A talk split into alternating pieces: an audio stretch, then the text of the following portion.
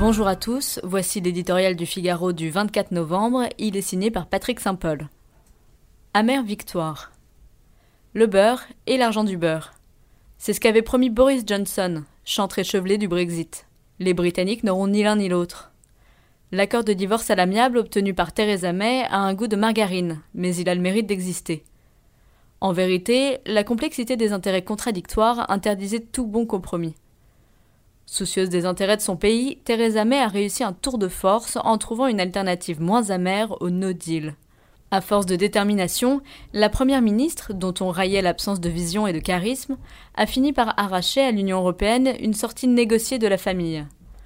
Elle a survécu à toutes les attaques et trahisons avec un argument massu c'est mon deal ou le chaos. Pour les hard Brexiteurs, qui ont poussé au divorce avec l'Europe avec des discours démagogiques et qui se sont illustrés ensuite par leur amateurisme, le coup est rude.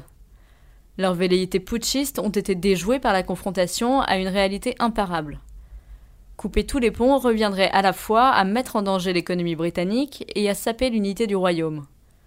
Après leur sortie de l'Union, les Britanniques devront donc continuer à se plier à un nombre important de règles européennes, en perdant le pouvoir de participer à leur élaboration. La partie n'est pas encore gagnée pour Theresa May. Un nouveau moment de vérité se profile avec la ratification par le Parlement britannique, où elle jouera encore sa tête. Les deux camps, conservateurs et travaillistes, sont traversés par la même division entre Brexiters et Remainers. À ce stade, la fille de Pasteur n'a pas de majorité pour l'adoption du texte. Mais elle a une arme de taille.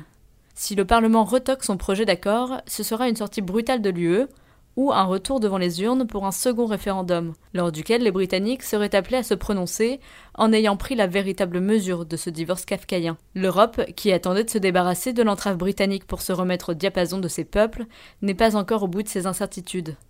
Mais désormais, le pire n'est pas certain.